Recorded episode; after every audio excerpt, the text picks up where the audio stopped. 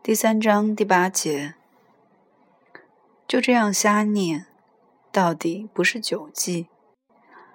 念了几十首之后，祖父开讲了：“少小离家老大回，乡音无改鬓毛衰。”祖父说：“这是说小的时候离开了家，到外边去，老了回来了。”乡音无改鬓毛衰，这是说家乡的口音还没有改变，胡子可白了。我问祖父：“为什么小的时候离家？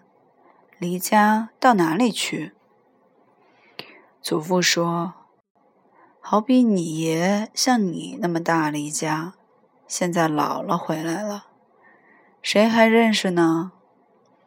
儿童相见不相识，笑问客从何处来。小孩子见了就招呼着说：“你这个白胡老头是从哪里来的？”我一听觉得不大好，赶快就问祖父：“我也要离家的吗？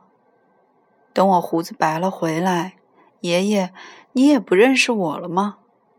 心里很恐惧，祖父一听就笑了。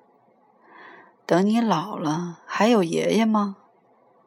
祖父说完了，看我还是不很高兴，他又赶快说：“你不离家的，你哪里能够离家？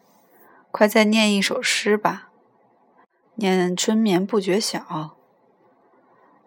我一念起《春眠不觉晓》来，又是满口的大叫。得意极了，完全高兴，什么都忘了。但从此在读心时，一定要先讲的，没有讲过的也要重讲。似乎那大嚷大叫的习惯稍稍好了一点。两个黄鹂鸣翠柳，一行白鹭上青天。这首诗本来我也很喜欢的。黄鹂是很好吃的。经祖父这一讲，说是两个鸟，于是不喜欢了。去年今日此门中，人面桃花相映红。人面不知何处去，桃花依旧笑春风。这首诗祖父讲了，我也不明白，但是我喜欢这首。因为其中有桃花，桃树一开了，花不就结桃了吗？桃子不是很好吃吗？所以每念完这首诗，我就接着问祖父：“